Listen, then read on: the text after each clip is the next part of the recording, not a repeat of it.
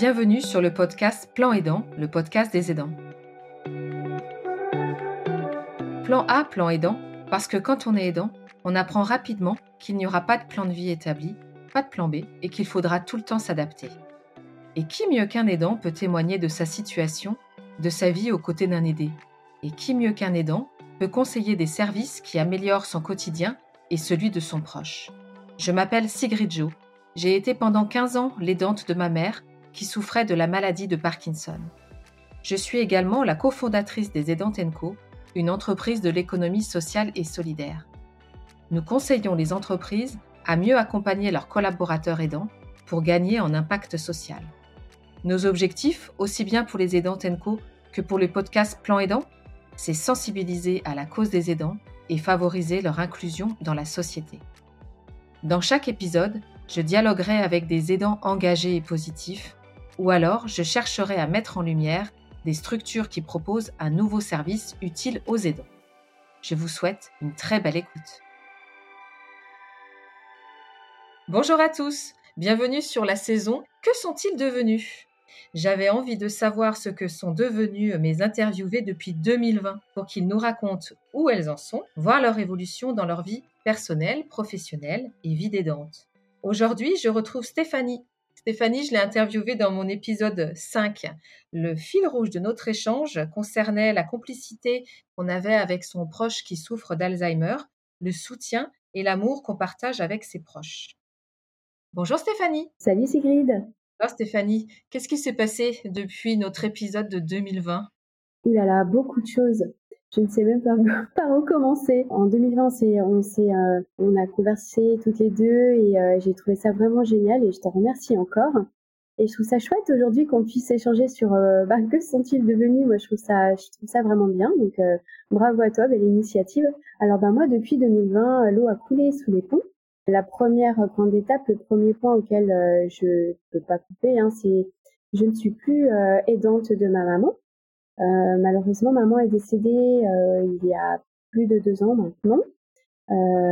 sa maladie l'a vraiment rattrapée. En fait, tout s'est vraiment accéléré et c'est vrai que en, étant une, une malade d'Alzheimer jeune, de ce que m'ont dit les gériatres et ses médecins, c'est assez logique en fait. c'est souvent le cas hein, pour les, les malades jeunes. Donc voilà, maman est décédée euh, en établissement médico-social. Donc tu vois, je suis passée aussi par une étape où euh, j'ai dû euh, faire en sorte de l'accompagner dans un établissement autre que sa maison. Donc notre emploi du temps a été aussi un peu bouleversé. Et, voilà, donc je, peux dire aujourd'hui que je suis une ancienne aidante, mais toujours très attachée à la notion d'aidance et, et je pense qu'on en échangera plus loin. Exactement. Moi, ce, que, ce qui m'intéresse de, savoir, c'est euh, est-ce que tu te sens vraiment comme une excédente ou est-ce que ça te concerne ou est-ce que tu te sens toujours concernée par euh, ce, que, ce que vivent les, les aidants? Alors, ben, oui, je suis excédente parce qu'aujourd'hui, euh, si, si tu veux, je, n'ai plus à, à m'occuper d'un proche en situation de fragilité. Donc oui, je suis excédente, mais je resterai toujours aidante dans mon cœur et dans ma tête pourquoi? Parce que je pense que c'est quelque chose que tu ne peux pas retirer de toi. Et je crois qu'on en avait parlé sur le précédent épisode. Hein. On développe tellement des, capacités, euh, les fameuses soft skills dont tout le monde parle. On est tellement toujours dans l'altruisme, la bienveillance, dans la protection des autres et euh, dans la veille aux autres que je pense qu'on reste toujours un peu aidant euh, au fond de soi. Je pense que ça, on n'y coupe pas. Et, et surtout, aujourd'hui, ben, moi, j'ai vraiment toujours cette envie euh, de faire partie euh, de cette communauté d'aidants, de, de porter haut la parole pour les aidants, de, de, développer des choses pour eux et de les soutenir et, euh, et de les aider, de les accompagner du mieux que je peux. Alors on parle parfois de, de père aidant, on parle parfois euh, de co-développement avec les aidants et tout ça c'est une notion qui m'intéresse beaucoup. Donc oui, euh, je reste aujourd'hui aidante au fond de mon cœur, même si dans la logistique et, euh, et, l'emploi du temps et le quotidien, euh, ce n'est plus le cas. Bah, tu vois, Steph, euh, du coup, je partage complètement ce que tu dis parce que moi aussi, j'ai accompagné ma maman pendant, pendant 15 ans. Et en fait, ouais, je pense que c'est des, expériences qui nous forgent aussi et qui nous forgent aussi par rapport à notre relation aux autres et à notre, à notre famille. Dans l'épisode qu'on a fait ensemble, tu, tu nous disais donc justement au niveau de la logistique et ton emploi du temps, comment tu t'organisais pour accompagner au mieux ta maman. Et j'ai envie de te poser la question, qu'est-ce que tu fais maintenant avec ton fils le mercredi après-midi? Alors c'est vrai qu'avec Roméo, mon petit garçon, bah, à l'époque il avait 9 ans, aujourd'hui il a 12 ans. Euh, c'est vrai qu'on s'occupait euh, beaucoup euh, de ma maman, on était très occupés, on arrivait chez elle assez tôt, on, on, faisait beaucoup, de choses avec elle et pour elle. Aujourd'hui, maintenant qu'elle est plus là, ben, les tout premiers temps, je t'avouerai qu'avec Roméo, on se disait mais en fait, qu'est-ce qu'on va faire les mercredis? Mais vraiment sincèrement, hein, et pourtant, lui, c'est un jeune garçon qui est très dynamique et il a des activités hein, le mercredi, même si on n'en avait pas parlé précédemment lui fait du sport le mercredi, bref. Mais vraiment, il m'a dit, mais maman, qu'est-ce qu'on va faire les mercredis? Presque, on va s'ennuyer, presque. Je lui ai dit, ben, t'inquiète pas, on trouvera des choses à faire, ça c'est certain, on peut toujours s'occuper. Mais aujourd'hui, euh, donc les mercredis sont quand même toujours consacrés à mon fils, euh, qui est un jeune collégien. Euh, je lui consacre toutes mes après-midi, parce qu'il va au collège le mercredi matin. Et on continue à, à, faire notre, petit duo tous les deux, hein, pour le coup. Alors euh, beaucoup de sport pour lui, euh, mais beaucoup d'échanges aussi, moins de jeux, ça c'est certain, hein, parce que euh, jouait plus en trio, mais on est beaucoup dans l'échange euh, et on, on, fait plein de choses tous les deux, et ça c'est vraiment euh, formidable. Mais c'est vrai que j'ai gardé ce rythme, de me dire que le mercredi c'est vraiment un moment, c'est un jour qui est dédié à la famille, vraiment avec un grand F, et du coup pour rebondir à l'amour aussi, parce que euh, je trouve ça chouette de pouvoir continuer à passer du temps avec lui. Peut-être que ça ne durera pas, parce que forcément il va grandir. Mais voilà, on a beaucoup de complicité et on continue à faire ça. Et très souvent, d'ailleurs, on se dit ah bah tiens, euh, rappelle-toi, on faisait ça avec mamie, ou tiens, on allait dans telle boulangerie, ou on faisait le marché ici, ou voilà. Donc on est toujours un peu dans le souvenir, ce qui est normal. Hein. On est toujours complice. Les mercredis, c'est notre journée. Super. Et comment tu fais ou comment vous faites pour entretenir justement euh, le, souvenir? Parce que donc dans, dans le cas de, de, ta maman comme de la mienne, en fait, comme c'est une maladie euh, neurodégénérative, tu, tu vois la personne qui, qui diminue. Donc finalement, tu arrives à... C'est pas t'arrives, mais tu t'adaptes en fait euh, à, à, la situation. Comment ça s'est passé pour vous pour justement passer d'une situation à l'autre, c'est-à-dire entre le moment où tu as perdu ta maman et puis bah, continuer quoi et, s'adapter par rapport à de nouvelles activités à trouver. Et comment comment tu as vécu ça? Alors, comme ça, j'ai beaucoup discuté avec d'autres aidants sur justement le moment où on perd la personne qu'on accompagne au quotidien. Comment est-ce qu'on gère bah, ce presque trop plein de temps ou ces moments où au final, on, est presque à attendre que le téléphone va sonner, ou on est presque à se dire, euh, tiens, mais euh, il manque quelque chose, il y a comme un, trop plein de vide. Donc très vite, moi, ce que j'ai cherché à faire, c'est euh, pour éviter de, de, trop dans le souvenir, justement, et à me dire, elle me manque, ou ces moments-là me manquent, parce que quand on perd son proche, on oublie très vite les mauvais moments. On ne pense qu'aux bons moments. Et ces bons moments-là, forcément, ils vous manquent. Euh, les rigolades, les sourires, quand on chantait, quand on jouait, enfin tout ce qu'on faisait ensemble. Même quand on allait se balader et qu'on allait très lentement parce que bah, y avait perte de motricité, euh, même quand on allait au marché et que, et que parfois je la perdais dans les rayons et que j'avais toujours des petits, euh, des petits moments de stress, tout ça, ça nous fait, ça, fait des souvenirs auxquels on se raccroche. J'avais envie de les garder, mais, mais que ça ne remplisse pas ce, ce trop plein de vide justement, et que je cherche pas à, à recréer ces moments-là, j'ai rempli j'ai rempli par d'autres activités. Donc j'ai repris, euh, j'ai repris le sport, ce qui est plutôt pas mal, surtout à mon âge. Euh, bah oui, quand même, il faut le dire. J'ai repris le sport, j'ai repris soin de moi, j'ai repris du temps pour moi, vraiment pour souffler. Et puis, bah, surtout, j'ai travaillé plus fort encore euh, à mes activités professionnelles. Euh, j'ai gagné encore en productivité. Enfin, c'est sûr que ce temps-là, très vite, il se remplit. Hein. Et puis après, avec mon fils, euh, bah, comme je te l'ai dit, on, on, a gardé ces temps de complicité le mercredi. On échange beaucoup. Pour lui, ça a été quand même assez violent, cette séparation et ce, changement de rythme. Même si avant le deuil de maman, il y en a eu un autre, c'est quand elle est rentrée en établissement médico-social, parce que c'est sûr que là, ben, du coup, c'était plus compliqué pour lui de venir. Euh, c'était quand même pas simple. En plus, maman était très diminuée, elle se nourrissait plus, donc euh, si tu veux, physiquement, c'était compliqué. Et moi, là, pour le coup, moi, je voulais pas qu'il vive ça. Je voulais vraiment qu'il garde un souvenir très positif de sa grand-mère avec avec des, des, bons moments, comme on a pu parler. On a toujours eu besoin, bah voilà, d'échanger, de de reparler d'elle, de se rappeler des choses. Alors lui, il est il est très photo. Tu sais, les, les, les, euh, les iPhones, on peut pas faire de, de publicité. C'est formidable, mais ça te rappelle tout le temps des souvenirs. Ils te mettent des photos, ils te rappellent les souvenirs de vacances ou bien euh, des, souvenirs autres. Et, nous, très curieusement, après le décès de maman, très souvent, bah, l'iPhone, alors je dis pas que je crois que je suis mystique ou quoi qu'est-ce, mais nous rappelait des moments du mercredi où bah, on faisait des, des, photos souvenirs avec maman ou, ou euh, voilà. Et du coup, ben c'est bête, mais euh, lui, il se raccrochait beaucoup à ça. Il cherchait beaucoup les photos de sa grand-mère. Il dit, ah oui, tu te rappelles, on avait fait ça avec mamie et tout.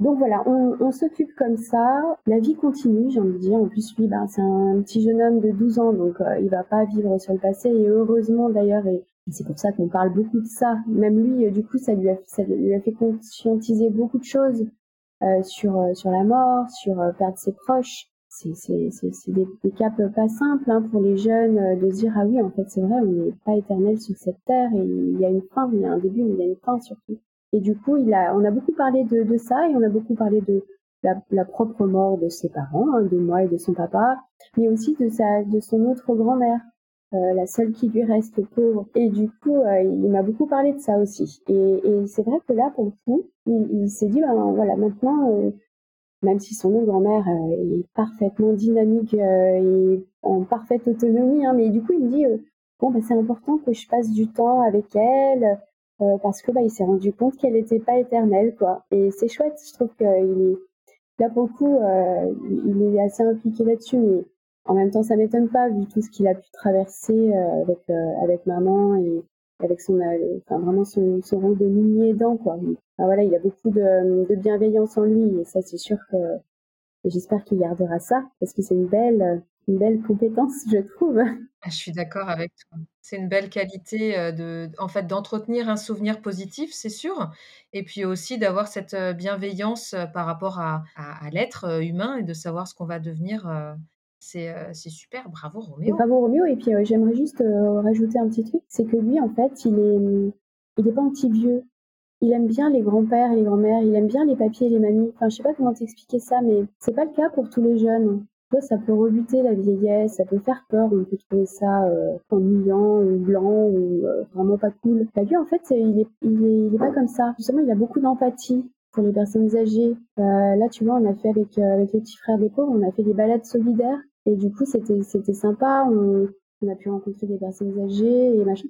Et lui, il a eu un vrai match avec une petite grand-mère. Et du coup, il lui a poussé son fauteuil pendant tout le temps des balades. Et, il m'a dit à la fin, c'était trop bien, j'ai adoré. Enfin, il était tout content.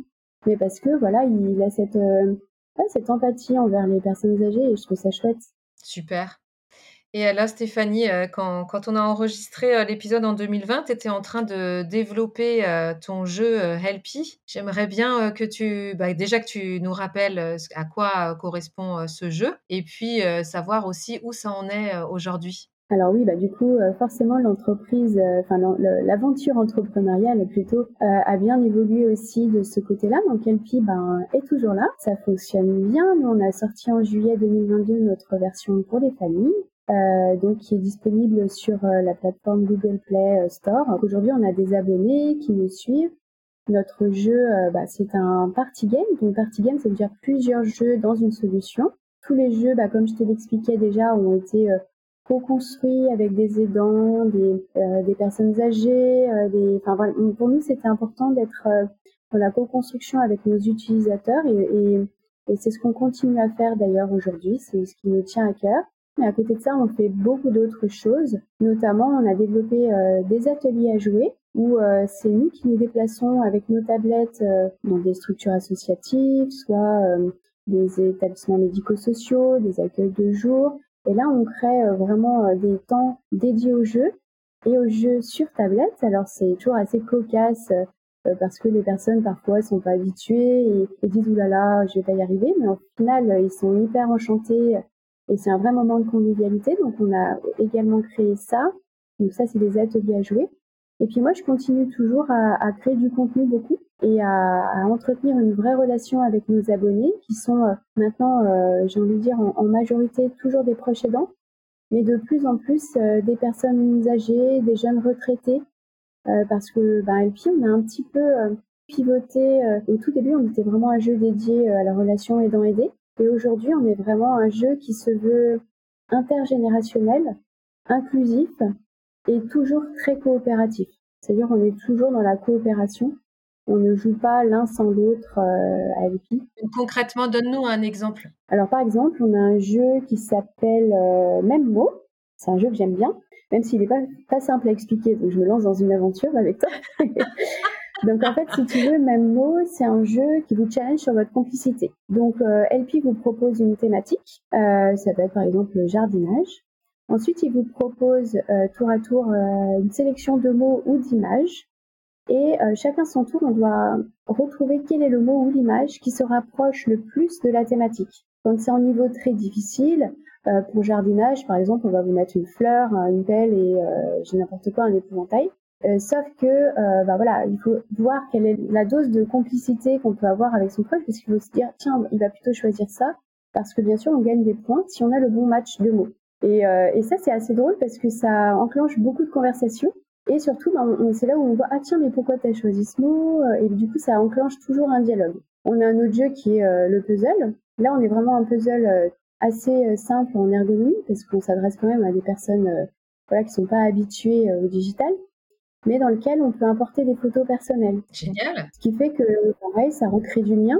Moi, ça m'est arrivé par exemple en, en, atelier à jouer dans un dans un EHPAD avec une petite grand-mère. J'ai joué avec elle et du coup, elle me dit, euh, on finit le puzzle, et elle reconnaît complètement l'endroit où c'est.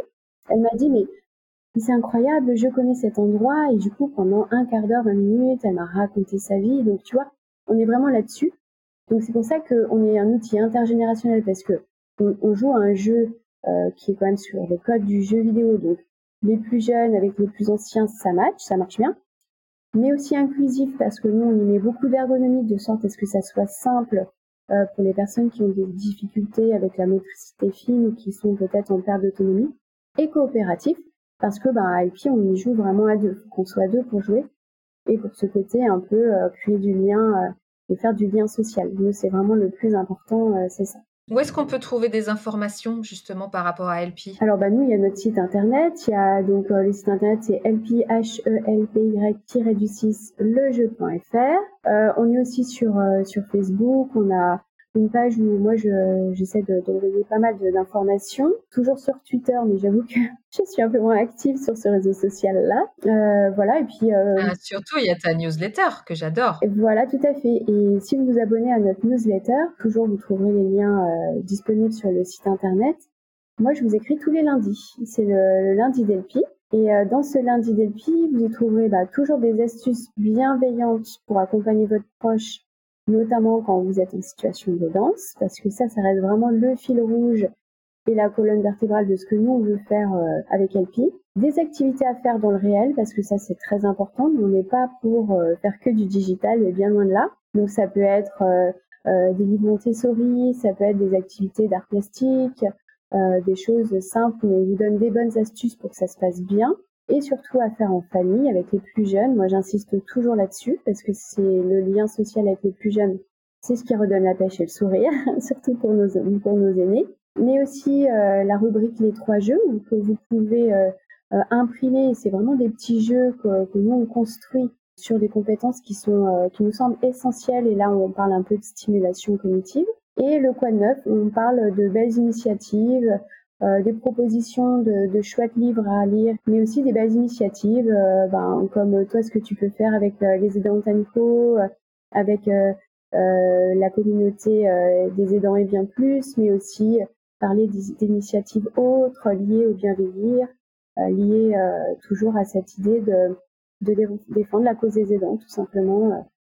voilà. Et puis, ben, on a aussi nos conférences c'est les conférences inspirantes d'Alpi. Alors j'ai pas déposé le nom, mais euh, euh, je sais qu'il y a plusieurs autres euh, initiatives qui commencent à reprendre ça, donc moi ça me suis flattée plutôt. Donc les conférences inspirantes d'Alpi, ça c'est une fois par mois.